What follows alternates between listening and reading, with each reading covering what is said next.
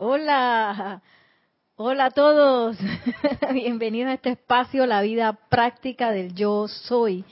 Mi nombre es Nereida Rey y la magna y todopoderosa presencia de Dios yo soy en mí reconoce, saluda y bendice a la presencia yo soy en todos y cada uno de ustedes. Yo soy aceptando igualmente. Gracias. y estamos aquí una vez más en este festín. Yo siempre digo que es como un festín la oportunidad pues de, adentrarnos en las enseñanzas de los maestros ascendidos que no son más que enseñanzas para nosotros, nuestra propia liberación, nuestra propia ascensión, nuestro propio crecimiento. Y, y gracias Padre que en esta época está esa enseñanza, así que hay un montón de libros ahí que están escritos en nuestro idioma, no solo español, sino en idioma entendible, no son metáforas ni parábolas ni que ah, sí que para que, que con símbolos y jeroglíficos no. Ahí está todo, usted tiene que hacer esto, esto, esto, esto y esto y listo. y con todo eso a veces uno no comprende. Por eso es que uno, si ustedes empiezan a leer se van a dar cuenta que muchas veces los maestros repiten y repiten y repiten y vuelve y repite porque uno se le olvida, pues, ¿qué vamos a hacer?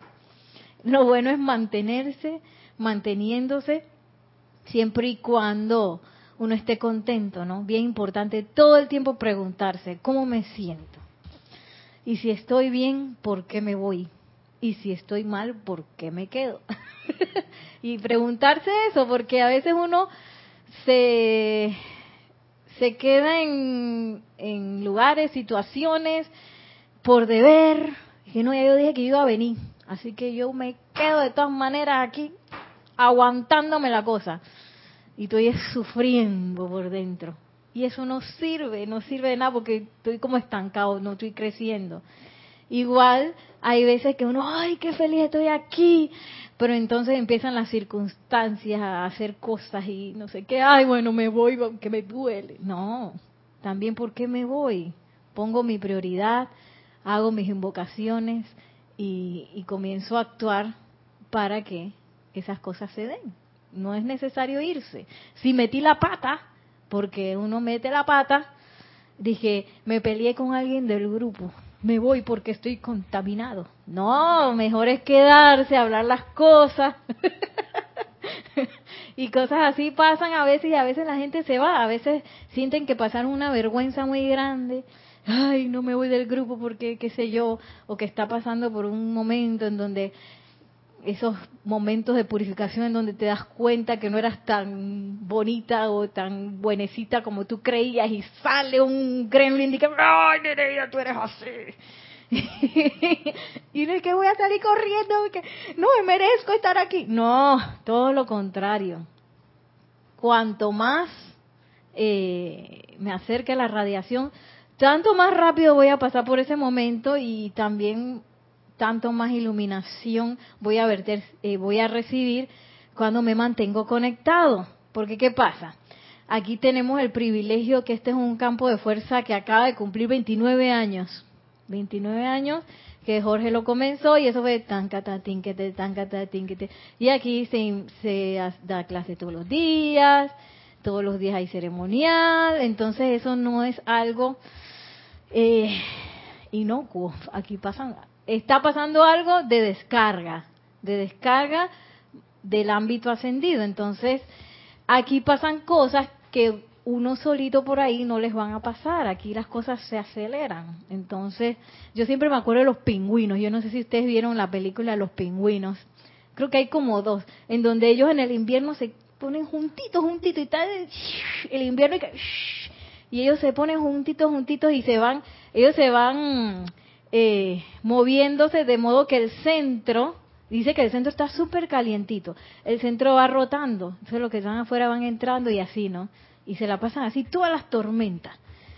Entonces, así mismo nosotros en el camino ascensional, si estamos juntitos, vamos a estar más protegidos que si estamos lejos. Entonces, también sale una imagen donde se va el pingüinito solo y ese pingüinito, quién sabe qué pasó con él, pero quedó solo ahí.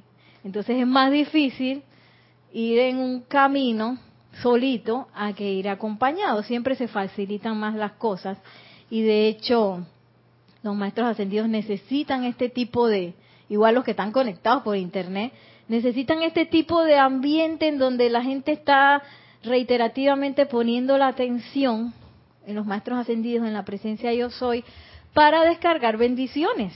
Entonces por eso a veces cuando uno va a un Serapis Moody que yo no me di cuenta que mira que esto y el otro es como en el Matrix que cuando le ponían la cosa ahí. Que bueno quiero aprender kung fu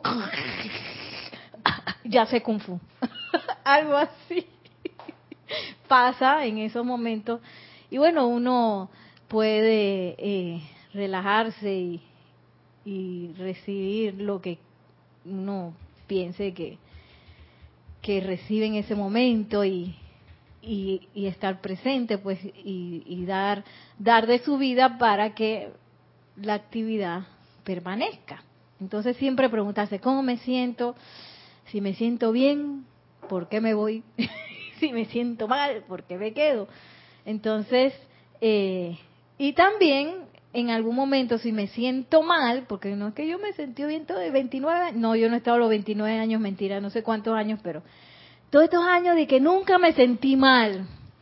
Claro que sí hubo momentos, y hubo momentos en que yo pensaba que fulano me odiaba y que fulano quería que yo me fuera, locuras que uno piensa, ¿no? o que yo odiaba a fulano y que me caía mal y que no lo aguantaba y, y cosas así que salen de repente. O, ay, mira, en este momento todo el mundo se burló de mí, quiero salir corriendo. Pero esos son los momentos en que entonces uno, mira, espérate, ¿quién está hablando aquí? ¿Es la personalidad de Nereida o es la presencia yo soy? Yo creo que la presencia yo soy no se va a salir con que a mí me cae mal fulano, ¿verdad? Mejor es entrar a un proceso de transmutación.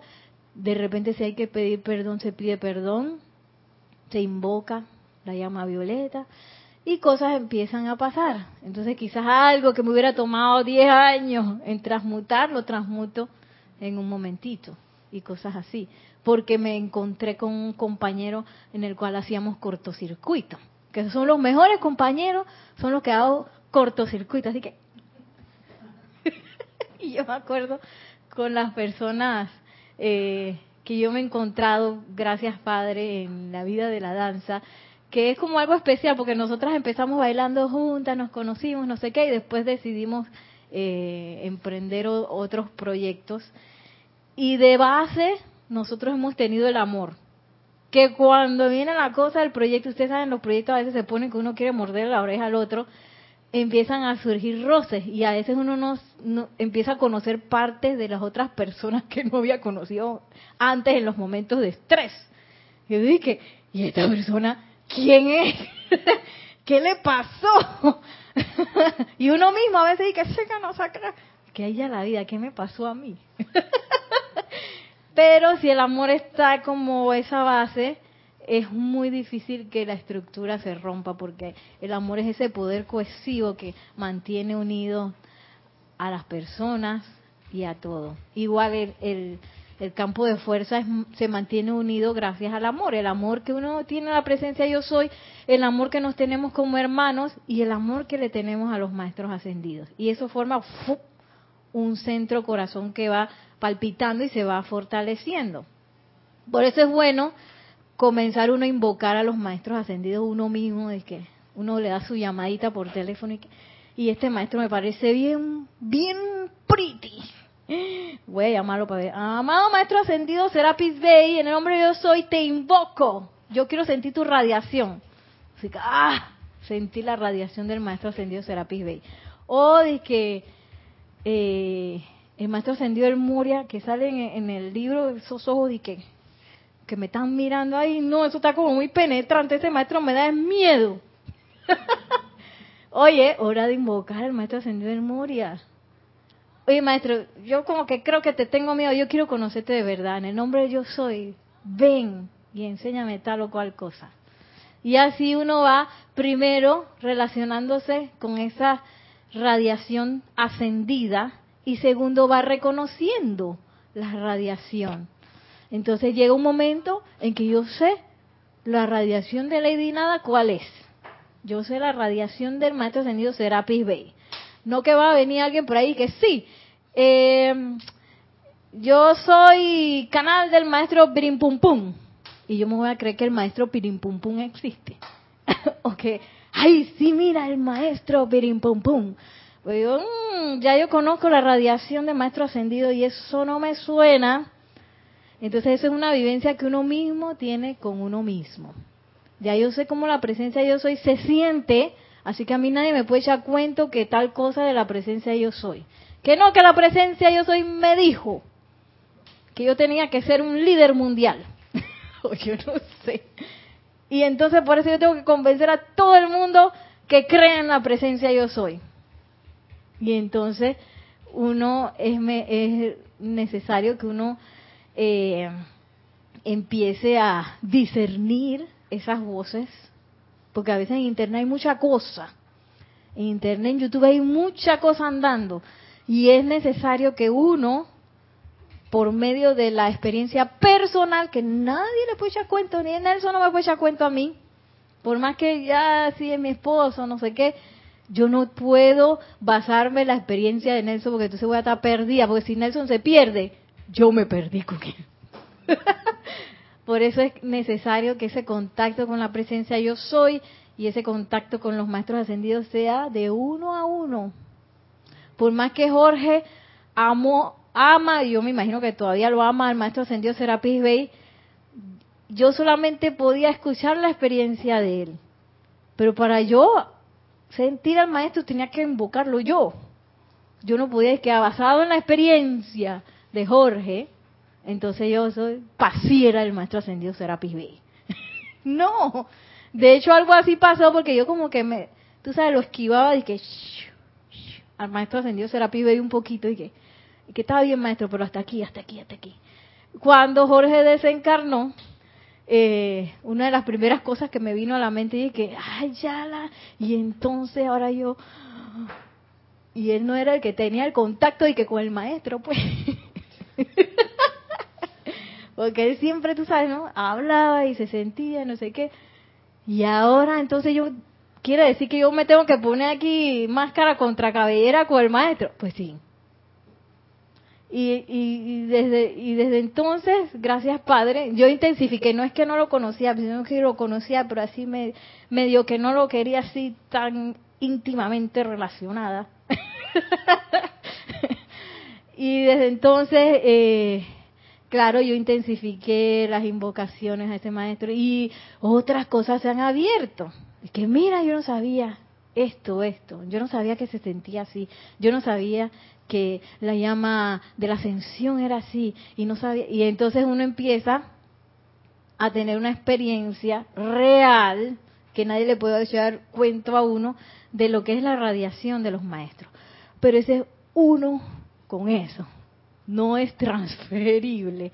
Yo puedo decirles cómo, puedo hacer un ejercicio, podemos hacer decretos, pero al final la experiencia es de uno, uno solito con la presencia yo soy y uno solito con los maestros ascendidos, las llamas, los retiros, etcétera, etcétera, etcétera.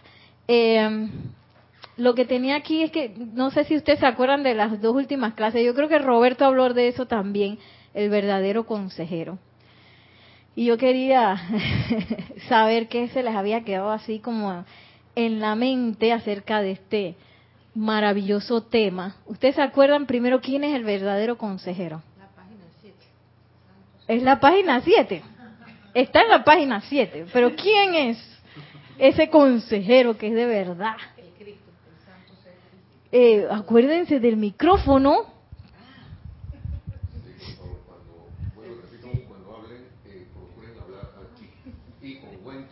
Sí, porque es que si no hay que hacer una edición allá después, que son dos horas y que vamos a ver qué fue lo que dijo Vicky, hay que subirle el volumen.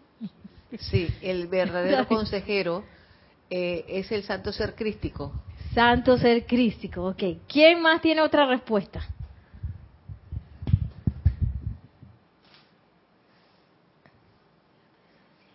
Ella, yo creo que usted dijo lo mismo, ¿verdad? Ajá. Santo. ¿Y quién es el santo ser crístico? ¿Quién es ese señor? La presencia yo soy. Ah, chan, chan, chan, chan, chan, chan, chan, chan, chan, chan. ¿A dónde está esa presencia yo soy? ¿Ella dónde está? No, no, está bien. ¿A dónde está, dónde está esa presencia yo soy? En todas partes, internamente, en todas partes. Mm. Entonces, ¿para qué necesito un santo ser crístico? El santo ser crístico es la individualización de la presencia adentro de uno, ¿verdad? Ah. La individualización de la presencia es la individualización de la presencia. ¡Oh, qué interesante! ¡Eh! No sabía que yo iba a hablar de esto. Pero ahí está la presencia yo soy, así como en la lámina salieron las chispitas del gran sol central que, que son ese montón de presencias individualizadas, ¿no? que están conectadas, pero que al mismo tiempo tienen una conciencia eh, individual. Entonces ahí está, voy a tratar de hacer ese dibujito, ¿verdad? Y aquí está la presencia. Ay, Dios mío, más o menos lo que ven en la lámina de allá atrás. Entonces, esa presencia tira un hilo así de al ámbito donde estamos nosotros, estos somos nosotros, con nuestro traje espacial de ser externo. Le puse unos deditos. Ahí está, ¿no? Y esto entra aquí al corazón. Entonces, cuando la presencia hizo eso, empezó a conformar ese ese cuerpo y esa conciencia que en la cual estamos caminando nosotros así con nuestro traje espacial que es el, el cuerpo físico y, los otros tres cuerpos, ¿no? Entonces, ¿quién es el santo ser crístico? el santo ser crístico es una conciencia. ¿Qué, ¿Qué pasa? La presencia de yo soy está en el ámbito perfeccionado, ella está allá en lo más alto. Entonces cuando yo estoy aquí, que tengo hambre, ella no entiende eso. ¿Qué hambre? ¿Eso de qué? qué? ¿Qué es eso de hambre si en la perfección no hay hambre? Que no tengo plata. Tampoco es que es plata. ¿Qué es eso? Entonces, ¿qué pasa? ¿Qué pasa con el santo ser crístico? El santo ser crístico es esa conciencia que va aquí y acá y aquí y acá y aquí y acá. Que cuando yo tengo hambre, él sabe lo que es eso. Entonces él va y descarga lo que yo quiero para saciar esa hambre. Si me dejo. si dejo que el santo ser crítico actúe. Y, la idea es que en un momento dado ese santo ser crítico ya no te va ahí yendo y viniendo, yendo y viniendo, sino que yo me ancle en esa conciencia de santo ser crístico, que tiene las dos partes. Tiene esta parte de la experiencia externa que yo estoy, en la cual yo estoy viviendo, pero también tiene la inteligencia de los ámbitos perfeccionados. Entonces, cuando yo hago ese llamado, yo el verdadero consejero es la presencia yo soy, pero lo hago mediante el santo ser crístico. En el momento que yo hago el llamado o yo hago cualquier invocación, cualquier eh, actividad constructiva, yo soy el santo ser crístico. Cuando me voy en la locura, me pongo bravo, me pongo enojada, estoy en la discordia, ya soy, estoy solita, ser externo. Es, como una cosa bien loca porque nosotros estamos en un momento en que podemos hacer las dos cosas. Y en un momento dado estamos y que, magna presencia yo soy. Y en otro momento dado te digo, no, no me va a salir la cosa, no me va a salir, que mira que no sé qué. Tenemos la capacidad ahora mismo de hacer las dos cosas en los dos lugares. Y entonces el cuerpo mental superior, ¿qué es? El cuerpo mental superior es santo ser crístico. Entonces la idea es que nosotros invoquemos tanto que nos hagamos uno con esa conciencia de santo ser crístico. O que nos anclemos en el cuerpo mental superior. De modo que eh, ya en ese momento ya eh, somos e-, ese santo ser crístico en, a la acción. Y no estoy en el va y viene, y va y viene, y va y viene, y va y viene. ¿Cómo? ¿Tenemos un comentario? Ah, ¿Cómo yo logro eso? Por medio de la invocación constante, que ahora vamos a hablar. Ajá. No, solamente, bueno, ahora hay, hay un comentario mío, pero primero los saludos, Juan Carlos Plazas, que dice, wow, se me fue el saludo. ¿Dónde está? Ay, ya. la- Juan Carlos Plazas, bendiciones. Sí, bueno, él me ayudó realmente a que se escuchara el sonido porque no se estaba escuchando. Gracias, Juan Carlos. Gracias, gracias. Y- Gracias por los reportes. Recuerden que estamos en un periodo de experimentación con un programa nuevo en el cual estamos transmitiendo por YouTube y por live stream al mismo tiempo. Así que se aprecian los comentarios de recepción, como se escucha por allá en sus casas. Sí, entonces, sí estaba el saludo, creo que se dice aquí. Eh, ayer, hoy, están todos los días. dice bendiciones para todos. Juan Carlos. Plaza reportando sintonía desde Bogotá, Colombia. Dice. Y de Esteban Derito dice muy buenas tardes y mil bendiciones para todos. Bendiciones, Este. Hoy yo estaba hablando de Este antes y qué perfecto. Ese es el que decía perfecto. Ay. Yo lo que iba a decir yo que de repente que los nombres están ahí, a lo mejor alguien no le no quiere escuchar de que, de que santo ser crístico y se siente de que el cuerpo mental superior me, me cae bien. Y, em- y empieza a sentirse mejor con ese nombre quizás, pero sí, ajá, es, lo mismo. ajá, es lo mismo. Entonces, eh, a veces se tiene como idealizado ese santo ser crístico. Que, ay, o bueno, yo por lo menos yo creía que ese santo ser crítico la está pasando más bien y yo aquí pateando piedra y viendo cómo hago en la conciencia externa. y entonces, eh, cuando hicimos el ciclo de Shakespeare, hay una película que, se llama La Doma de la Bravía. No sé si la han visto. Hay una versión bien bonita que es con Elizabeth Taylor. Y esa es una tipa que, que está así. Ella era la más rebelde del mundo, ella no se quería casar. Y viene un caballero que, que, que ofrece matrimonio y el papá de, ella dice que este es, me voy a deshacer ya de esta loquilla, ¿no? Pero el tipo era una prenda. y entonces nos dimos cuenta que esa era una, esa era una forma de, de, de presentarnos al santo ser crítico, porque nosotros creemos que el santo ser crítico va a venir con una bandeja. Ay, Nereida, mira, estos son los más lindos vestidos para ti y nada malo te va a pasar y tú vas a estar en completa armonía de aquí en adelante. Entonces uno cree que el santo ser crítico es así que, ¡tarán! Mínimo príncipe azul.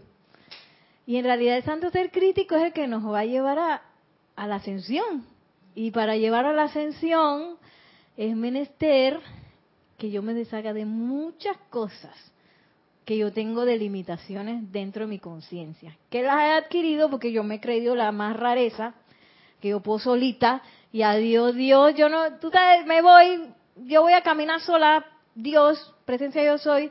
Entonces me fui tanto tiempo sola que después perdí la, la capacidad de escuchar eh, esa, esa conexión y me perdí en el, en el mundo de, de la apariencia. Entonces por eso es que yo soy capaz de estar en esa creyendo que estoy solita. Entonces el santo ser crístico lo que va a hacer es a, a asistirnos a retomar esa conciencia de conexión. Pero para yo llegar a esa conciencia de conexión yo no necesito que todo esté bien, ¿verdad? Porque si tú estás bien, tú estás bien, yo no voy a hacer más nada.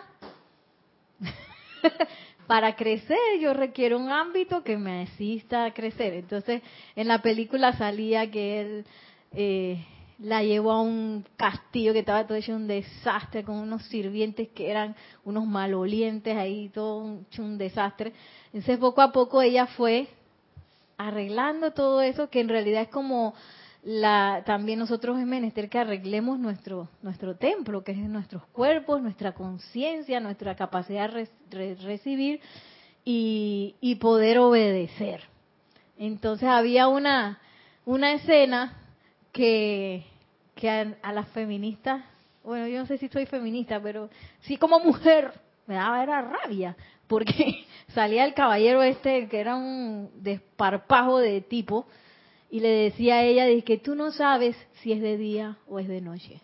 Tú no sabes eh, lo que es verdad y lo que es mentira. Tú no sabes nada. Le decía, le decía al tipo, y dije, oh, ¿cómo así el tipo? Pero en realidad ese es el santo ser crístico, porque uno se cree que yo sé cuándo es de día, yo sé cuándo es de noche, yo sé todo lo que es aquí, yo sé, yo sé todo. Eso es lo que uno cree, que sabe todo, y uno no sabe nada. Entonces, por estar creyendo que uno sabe todo, uno, uno le dice al santo ser crítico y que, chao, me voy sola porque es que yo sé lo que estoy haciendo siempre. Entonces el santo ser crítico y bueno, me quedo esperando. Hasta que tú te des cuenta que tú no sabes nada. Y ese es el verdadero consejero. Ese momento en donde quedo como Chespirito. En Chespirito llegaba siempre un momento en donde decían y que, ¿y ahora quién podrá ayudarme? ¿Ustedes se acuerdan de eso? Uno a veces queda así. Entonces, claro, las situaciones de la vida, gracias Padre, en algún momento nos llevan ahí. ¿Y ahora quién podrá ayudarme? el único que me puede ayudar es el verdadero consejero, es esa invocación, es ese mirar hacia adentro y volver a restaurar la conexión, la conexión con mi conciencia crística y mi conexión con la presencia de yo soy. Ese es lo único que me va a ayudar, ese es el único consejo que yo puedo recibir que me va a catapultar hacia otras situaciones en las que no se repite de nuevo y meto la pata de nuevo en el mismo lugar y meto la pata de nuevo en el mismo lugar y otra vez triste y otra vez no sé qué y otra vez llorando. ¿Hasta cuándo? Cuando me canse y diga, ¿y ahora quién podrá ayudarme? La presencia yo soy. Y, y este es tan hermoso que este ejercicio que nos da el Maestro Ascendido San Germain es realmente nuestro ejercicio de reconexión con la presencia yo soy. Y este, yo quería saber, ¿usted qué le quedó de ese ejercicio? ¿Cómo se hace? ¿Cuál es el paso número uno?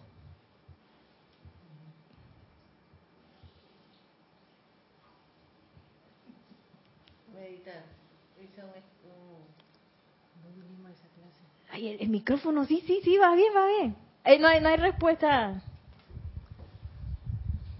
Eso. ¿Ibas bien? Buscar un espacio un íntimo y entrar a una meditación y quedarse en silencio con uno mismo. Eso, paso número uno, como dice Vicky, yo no puedo hacer esto, o por lo menos si quiero que funcione. Pues yo lo he hecho en, en momentos donde hay mucha gente, pero no es la única vez, porque eso requiere repetirse y repetirse y repetirse. De repente en algunas de las repeticiones yo puedo hacer silencio yo sola y así silentemente lo puedo repetir. Pero en algún momento yo tengo que buscar un lugar donde nadie me interrumpa y entrar al silencio. Y dice el maestro ascendido San Germain, lo mejor que yo pueda entrar al gran silencio, porque ese gran silencio el silencio de la presencia de yo soy, no es silencio mío en que estoy callada. Entonces, ajá, eh, lo mejor que pueda. O sea, quieto, si puedo medito, si ya... ¿Cuál es el segundo paso?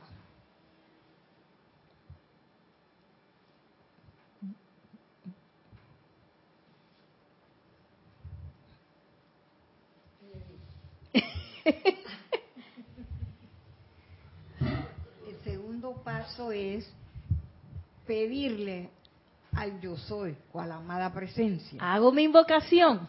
Hago la invocación. Invocamos. Hago mi invocación, que esa es una invocación que bueno, no es obligación, pero lo mejor es aprenderse de memoria para sacarla cuando uno la necesita. No después que "Ay, dónde está el libro, donde quiera. O si no tuve un lugar donde no, no, no, el libro, Ey, me fui a Nueva York y no me llevé el libro. Allá la vida. ¿Cómo hago? Ah, pero yo me sé la invocación. Y si no me sé la invocación, pues me sé de qué se trata. Y de repente puedo hacer un mix ahí. Entonces cuando ya tengo el libro de vuelta, regreso a la invocación como es. Pero es, es, es como algo que, que debe ser, comenzar a ser parte de uno. Tenemos una, Sí, Juan Carlos Plaza dice, tengo entendido que el santo ser crístico disminuye la energía que viene de la presencia yo soy para que la podamos recibir y no con todo su voltaje original. Ajá, es un transformador reductor.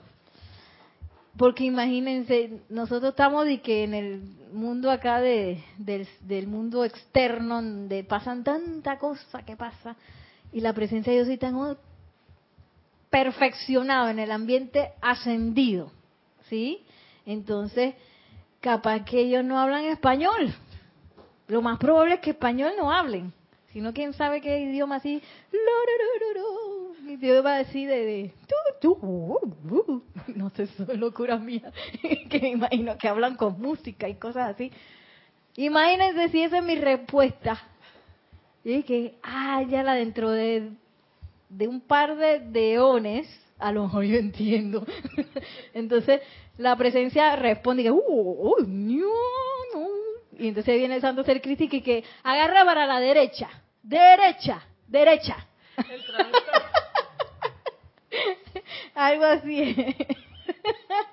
Entonces uno siente que, ¡ah! derecha, por aquí. O si no, frena Nereida, frena. Entonces uno ra, mete el acelerador, ¡bah! me choqué. Eso me pasó. De necia.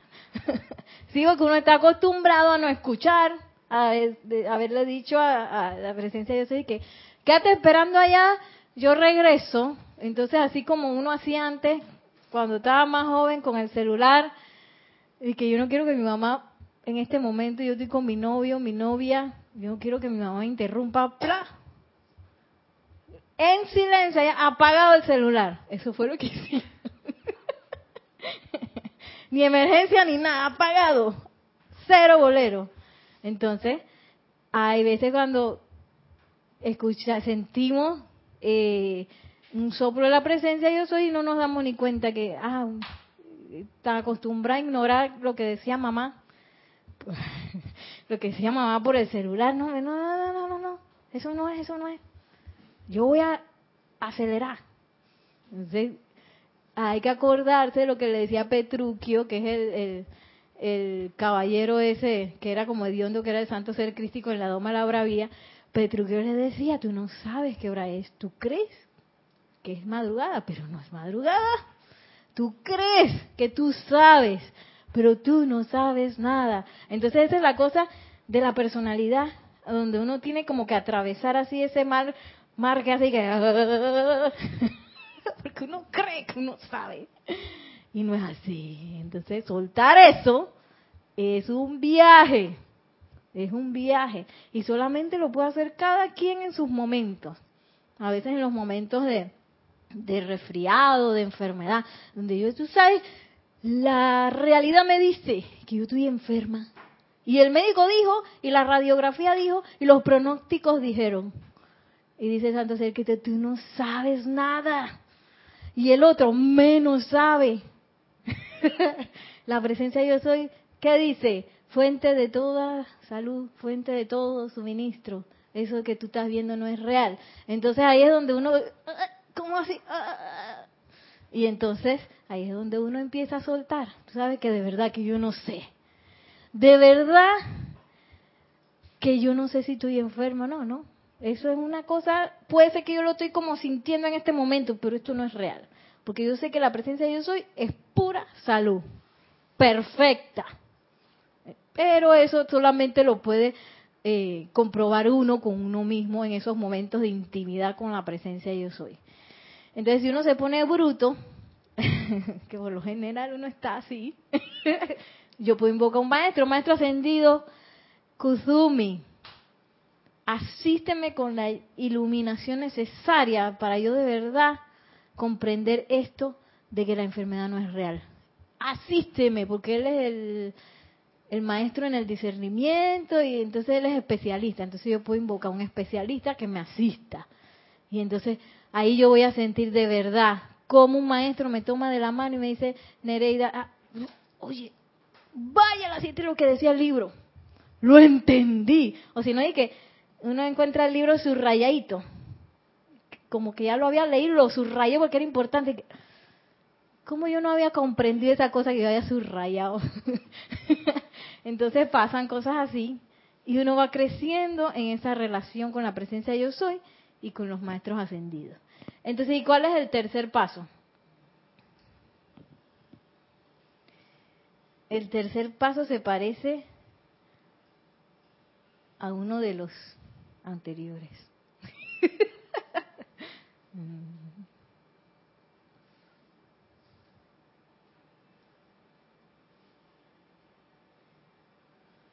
La pregunta.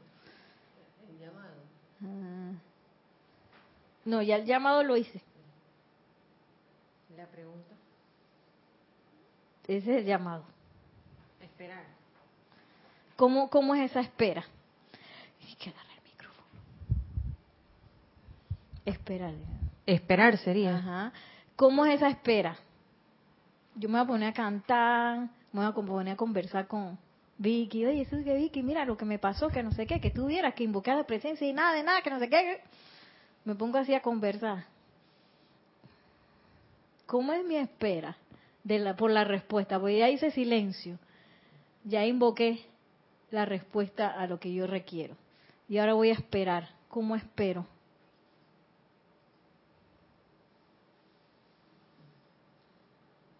Sí, sí, claro. Espero con confianza. Porque ya el Confianza. Padre me ha escuchado lo que pedí. Ujú. Y ya Él casi lo está haciendo, ya lo está haciendo desde que tú lo pides. Ajá. Hay otro de... Otro más- detallito. Sí, sí. Tengo que tener confianza porque justo esto es para aumentar la confianza, porque estamos desconfiados. Sí, porque yo dije, sí, porque eh, como yo pagué el celular y yo no quería saber de Dios, ya yo no confío en eso, como así, si tú no te has manifestado. Yo misma la pagué la, la comunicación y después y que tú no te manifiestas lo rápido que yo quiero. Entonces yo como que, que desconfío. Entonces esto ayuda a generar confianza. Espe- eh, espero en, en armonía. Armonía también. ¿no? Ah, tenemos una respuesta ya. Dice Juan Carlos Plaza que expectativa gozosa. Expectativa gozosa, tratar de entrar en expectativa gozosa y de no, ar- no arrebatarse, ¿no? Que no me contesta. Ya pasaron dos horas, no dice nada. Ah, ¿Qué hago? ¿Quién puede? eh, ¿Cómo es? ¿Quién podrá ayudarme? No, no, no. Tratar de entrar en el gozo, ahí respirando. A ver, si la respuesta no viene de inmediato, o sea que si todavía no estoy con esa conexión que está así como media, así como cuando habla por el celular y la otra persona dice, sí, porque tú sabes que el pedido de que pollo, ¿de qué, qué está hablando? Así tengo mi conexión con la presencia de Dios, así que no estoy escuchando nada. Entonces, si la respuesta no viene de inmediato, debe volver a entrar todos los días al silencio y continuar exigiendo que se le dé la respuesta divina. Entonces, ¿cuál es la tercera parte?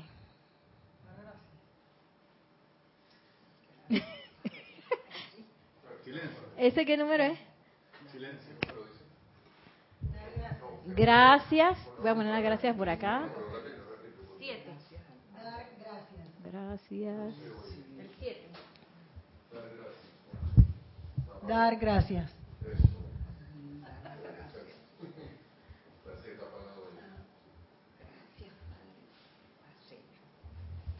¿Qué más tú dijiste? No. Confianza. Eh, no, que silencio de nuevo. Ajá. Sí, silencio. Vuelvo. Y vuelvo. Y vuelvo. ¿Hasta cuándo? ¿Hasta cuándo? ¿Hasta cuándo hago eso? Vicky se ríe. ¿Hasta cuándo lo hago?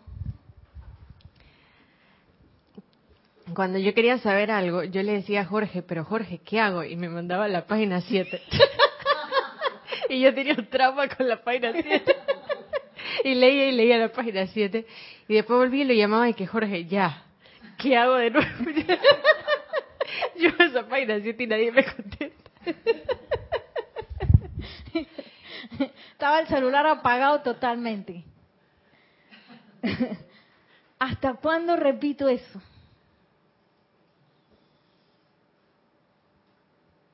Hasta que se dé. Repetir hasta que se dé. Hasta que se dé. ¿Cuál respuesta? Voy a leer para ver. Si la respuesta no viene de inmediato, debe volver a entrar todos los días al silencio y continuar exigiendo que se le dé la respuesta divina. Debe exigir también que se le muestre a través de la visión interna todos los detalles que deben ejecutarse. Entonces, de repente, posiblemente cuando menos lo espere, entrará a su conciencia externa la solución totalmente incuestionable al problema o situación que le estaba aquejando. O sea que me voy hasta el final. ¿no? Y que más o menos lo resolví y que no sé qué. Ay, recibí una respuesta, pero no entendí nada. Entonces, porque recibí así como una imagen de que yo debía dedicarme a tal cuestión por allá, en una cosa que yo no tengo nada que ver ahorita mismo. ¿Cómo llego de aquí a allá? Presencia yo soy. Muéstrame cada uno de los pasos. Paso número uno, paso número dos, paso número tres, paso número cuatro. Meta. Empiezo a exigir cada uno de los pasos. Y lo que me encanta es que dice la respuesta divina. Porque entonces, ¿qué van a empezar a hacer los cuerpos? Van a empezar a responder. Y te va a decir, eh, Vicky, eh, yo creo que tú lo que deberías hacer es, eh, no sé, dedicarte a vender cigarrillos. O yo creo que tú te verías más cool con un, ¿cómo se llama? Un more. Así. Eso sería fantástico. Y tú dices, ¿ah? Yo creo que la presencia yo soy no me diría que yo te, me veía así bien cool, bien guapa con un moor. Hmm, yo creo que no. Entonces ustedes se dan cuenta, a lo mejor el cuerpo físico que está diciendo locura. O, o empiezas tú a acordarte y que sí, porque yo este yo antes quería ir a un crucero, que no tiene malo de ir a un crucero, y quería bañarme en el jacuzzi, pero eso no tiene nada que ver con tu respuesta. Porque, oye, mi respuesta era que yo me tengo que ir a un crucero a jacuzzi a relajarme. Pero, ah, esto como que no tenía que ver con la respuesta de lo que yo estaba pidiendo. No, yo creo que ese otro cuerpo, a lo mejor el cuerpo etérico, que acordándose de una memoria de una vez que me metí en un jacuzzi, qué relajante fue. Mm, a lo mejor no. Entonces los eh, cuerpos internos empiezan a hablar también, a decirnos cosas. Por eso es bien importante recibir la respuesta divina. Entonces, hay todo un capítulo después de este que habla de cómo yo eh, verifico esa respuesta, pero quiero terminar este párrafo para que quizás esto ya quede súper de modo que ustedes lo puedan eh, usar. En vista de que es imposible, este está buenísimo, imposible que el individuo pueda escapar de alguna situación o problema, esto le aclarará toda la cuestión y le revelará si está siendo sometido bajo alguna influencia hipnótica o si está llevando a término una obligación justa. Porque a veces de lo primero que queremos hacer cuando vemos un problema, ya sea con una persona, con una situación, una cosa, uno quiere salir huyendo. Que yo estoy resfriada, yo quisiera no estar resfriada. Eso es lo primero que uno quiere. Y a veces uno se mete un poco de pastilla y que quede cool y que cool. no quiero sentir nada. Entonces, mm, puedes esconderte, puedes correr si quieres todo lo que quieras de tu problema económico, de tu problema con tu pareja, de tu problema con tu amigo. Pues corre todo lo que tú quieras y allá te vas a encontrar otro amigo igualito que me va a cambiar de país. Y allá te encuentras otro amigo igualito, la situación económica igualita y, y no puedes escapar porque eso no está afuera, eso está adentro. Todos los problemas están adentro, no están afuera, que es una de las eh, cosas que uno cree que la situación y el mundo y los gobiernos y el presidente porque hizo esto y porque hizo lo otro. Y uno cree que los problemas están afuera y no es así, los problemas están adentro. Cuando yo resuelvo adentro, afuera se manifiesta. Y esta es la única manera de resolver de manera permanente. De ahí me puedo cambiar, me puedo mudar y yo me llevo mi respuesta y mi conciencia al próximo lugar. Pero si estoy, ay, harto de este trabajo, yo lo que quiero es salir huyendo. Porque aquí nadie me trata bien, nadie me aprecia, nadie no sé qué, nadie no sé cuánto. Pues te cambiarás de trabajo y allá igualito. Otra vez nadie me aprecia y nadie no sé qué. ¿Por qué? Porque, la porque el problema estaba adentro. Y entonces por eso él dice, no puedes escapar, nadie puede escapar de ningún problema. No me puedo esconder. Es imposible. Entonces lo que yo requiero hacer es decirle a ese problema y que ven acá. Yo voy a conocer de pe a pa y voy a, empezar a aplicar. Porque ya tú te acabaste. Ya me cansé de estar todo siempre en la misma situación de trabajo, en la misma situación de carestía, en la misma situación con las parejas. Yo por suerte ya cambié eso porque ahora tengo como un príncipe azul.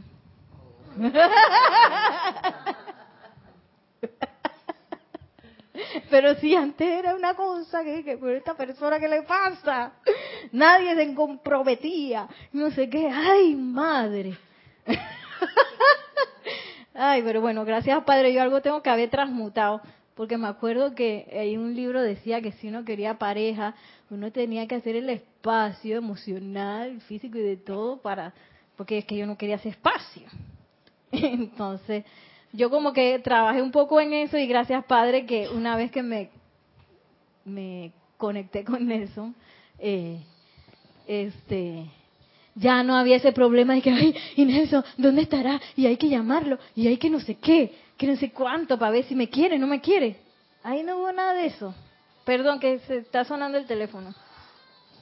Lo voy a poner en silencio.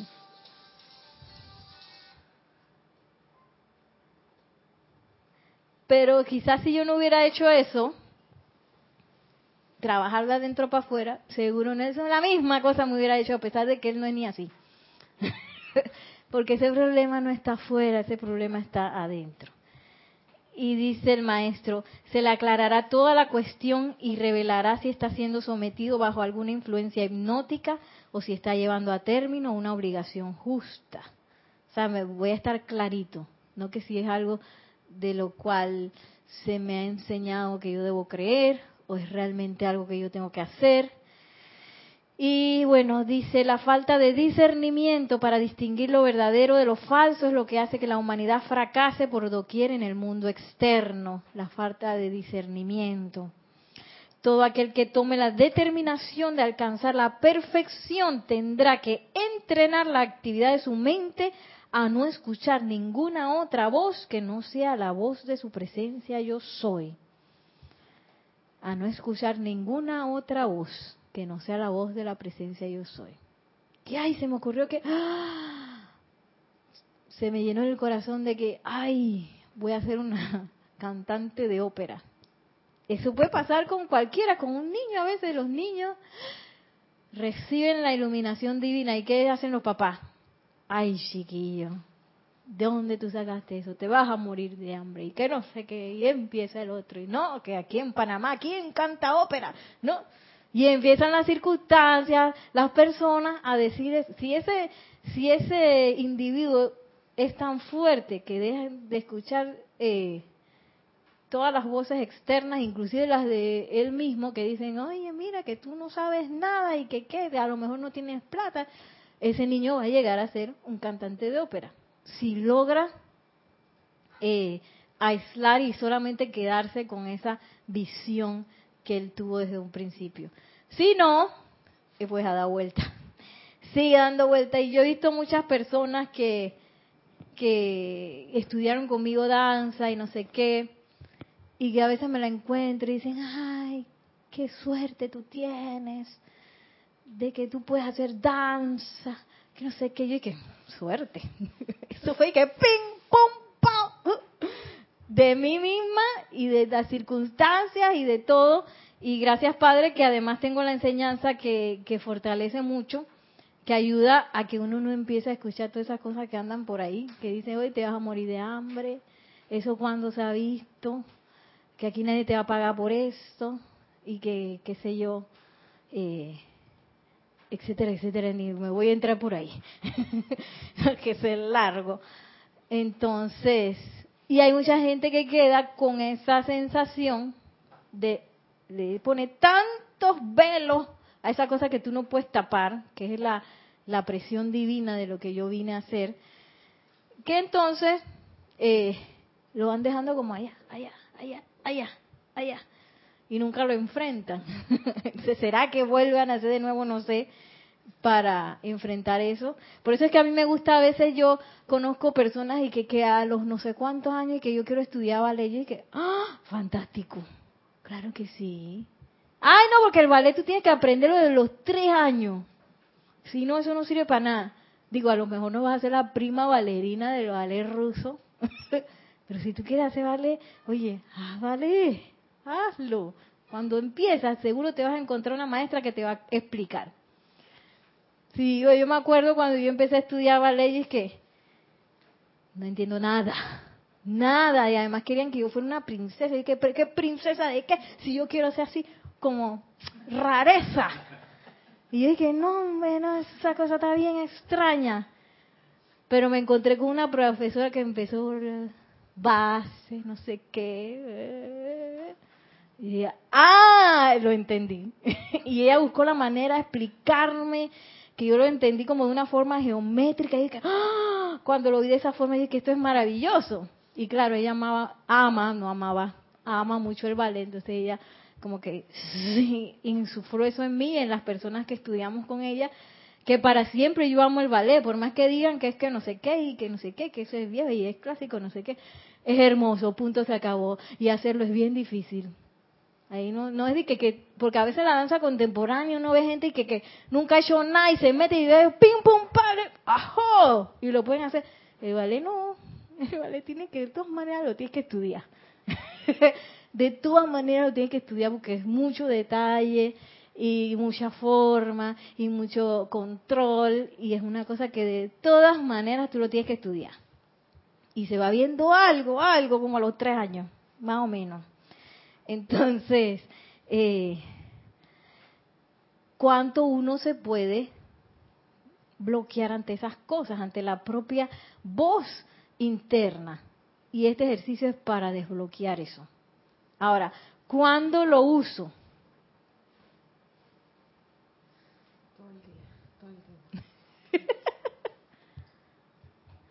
Yo creo que se necesita un micrófono. Todos los días. Todos los días. Pero es bueno escoger algo. Y si es pequeño, mejor. Que tú sabes que yo quiero resolver que el dedo del pie me duele. Y empiezo yo, magna presencia, yo soy, ¿por qué me está doliendo el dedo del pie? Pero Nere, a veces lo vemos como resolver problemas y a veces tomamos decisiones equivocadas que nos dan un problema. Y quizás no era un problema y se convirtió innecesariamente por no pedir un consejo de cómo hacer eso que para nosotros puede ser unas vacaciones. Por ahí te quieres ir de viaje y justo escoges el lugar donde va a haber un terremoto. Cuando podías haberte sentado y decir, bueno, voy a pedir un consejo si este es el lugar adecuado para que pasemos las mejores vacaciones. Para todo. Eh, ahora, el verdadero consejero sí es como para resolver cosas, pero yo puedo invocar la presencia yo soy. Magna presencia yo soy, eh, tengo esta idea. O como hay una invocación que es para los negocios también. Que amada magna presencia yo soy, revélame clara y definitivamente si esta actividad tiene que ver con mi plan divino. Y que yo lo sienta de verdad, verdad. Porque entonces, y que sí, que se me ocurrió un negocio y entonces gasté un poco de tiempo y eso no tenía que ver con mi plan divino, que no tiene nada de malo porque en todo se gana experiencia. Pero si yo hago la invocación y yo recibo la respuesta, que tiene que ser casi como una inyección de entusiasmo y que, ah, por aquí voy y no pierdo tiempo, ¿no? No pierdo tiempo. Entonces, eh, la cosa es también tener la paciencia de escuchar la, la respuesta. Me saber, amado, yo soy, yo te quiero sentir, no siento nada. Quiero sentirte. y vuelve e invoca, si es que eso es lo que me pasa, ¿no? Yo a veces, de, no, de que yo he sentido la presencia yo soy, pero a veces de que, ah, ya no te siento, amada presencia yo soy, no sé qué me está pasando, vamos de nuevo. Yo quiero sentirte amado yo soy, entonces de repente uno queda así como todo inteligente y todo contento. y que, ah, este es, el, este es el ámbito de la presencia yo soy. No el ámbito cuando uno le entra el estrés y no sé qué, que eso me pasó un poco la semana pasada Ay, porque a veces las presentaciones, es que parece bien tonto, la gente dice que, ay, qué bonito que tú trabajas con niños, ay, qué relajante, danza. Cuando vienen las presentaciones que todo el mundo se vuelve como loco. Y hace tiempo que no me pasaba que los varones cuando le viene la cosa se empiezan a dar de puñete. No sé por qué, empiezan pim, pum, pam, y que, ay, ya la vida, hasta eso pasó. Yo dije, espérate, yo creo que aquí la que se tiene que calma soy yo.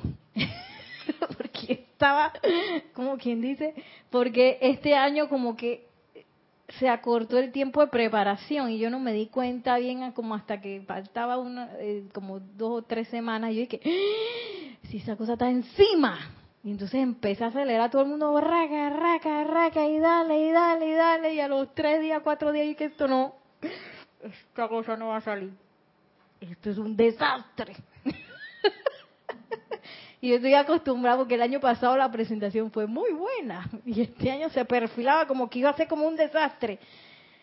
Y yo dije, espérate, desastre. Esa es la personalidad hablando.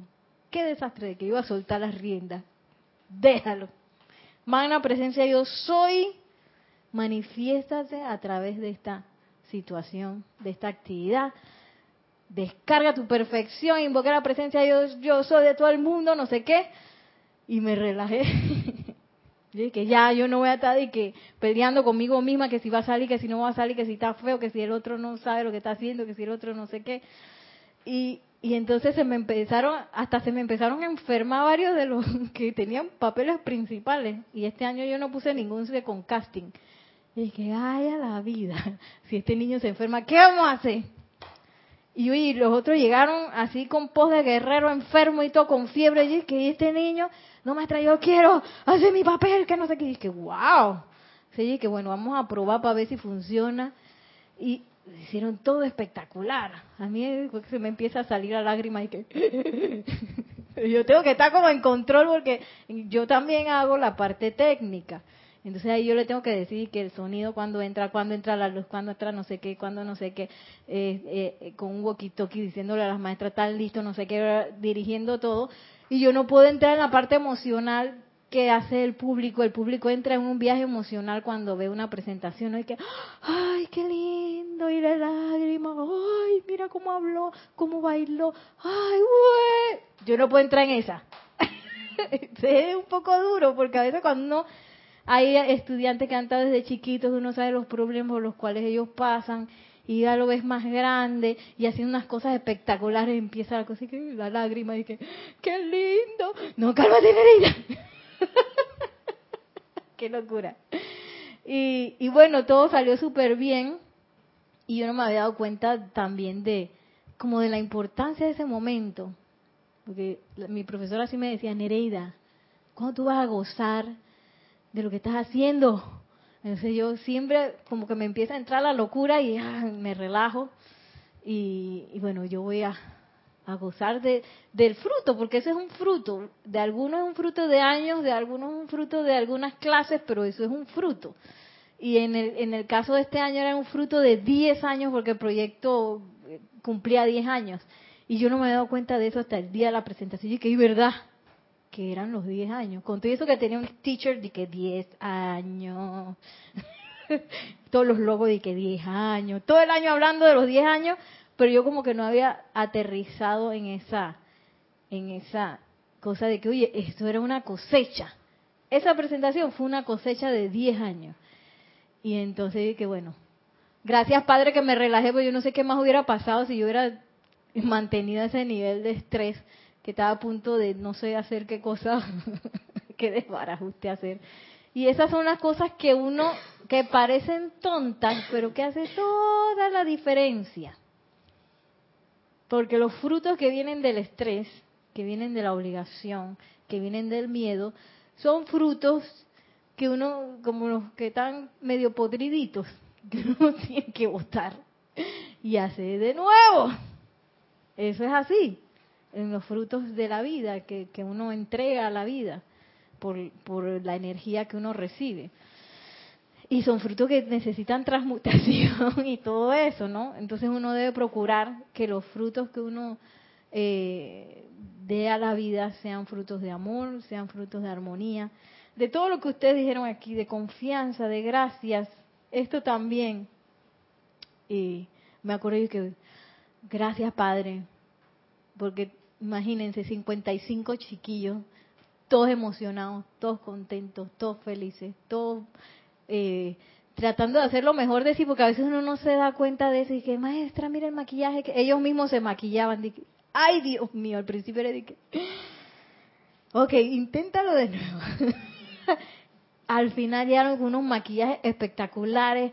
Todos los peinados este año se nos ocurrieron hacer unos peinados todos fabulosos que eran más difíciles. Yo dije, bueno, las maestras, ok, vamos a ver qué hacen las mamás. Y las mamás se inspiraron, hicieron unos peinados, unas trenzas, unas cosas y que espectacular. y todo salió bien, gracias Padre. Por eso es bueno confiar en la presencia yo soy. Esa confianza es necesaria, pase lo que esté pasando. Aunque a mí me parezca que lo que está pasando es lo peor. Ey, esa confianza en la presencia yo soy. Porque ya yo invoqué, ya hice silencio, ya invoqué ya me armonicé. Ahora solo me queda la expectativa gozosa que decía acá en el chat.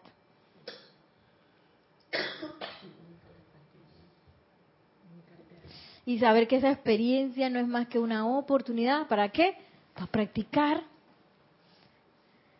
La experiencia no es más que una oportunidad y uno de los amigos más poderosos con que cuenta el ser externo ya que le proporciona una ocasión para salir del carácter divino, para hacer salir el, carácter divino de la vida, el cual no conoce imperfección alguna. Permítanme repetir lo siguiente. Magna presencia yo soy, revélame tu verdadera solución a esta situación en la que parezco estar involucrado. Ven con tu sabiduría y fortaleza y soluciona esto en orden divino sin más dilación.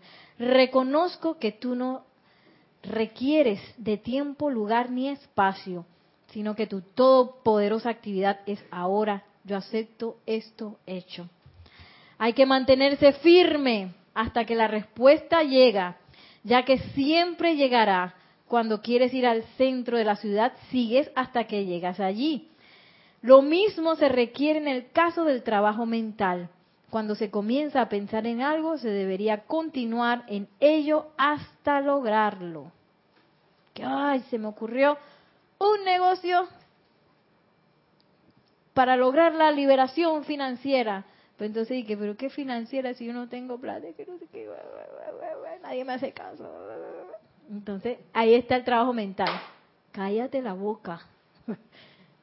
Entra al silencio, entro a la invocación no me respondieron. Entro al silencio, entro a la evocación, no me respondieron. Se practico por acá la confianza, la armonía, las gracias, expectativa gozosa, me calmo, me calmo.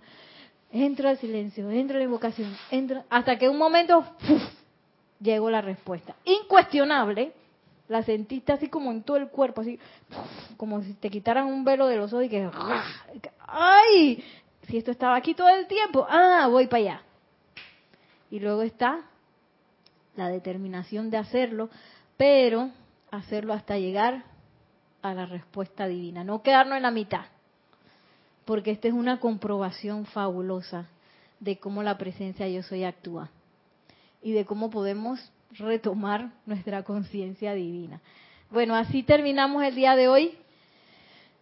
Que la magna presencia de Dios yo soy y el amado Maestro Ascendido San Germain nos tome a todos y cada uno de la mano, de modo que conectemos una vez más de manera permanente con nuestra conciencia divina.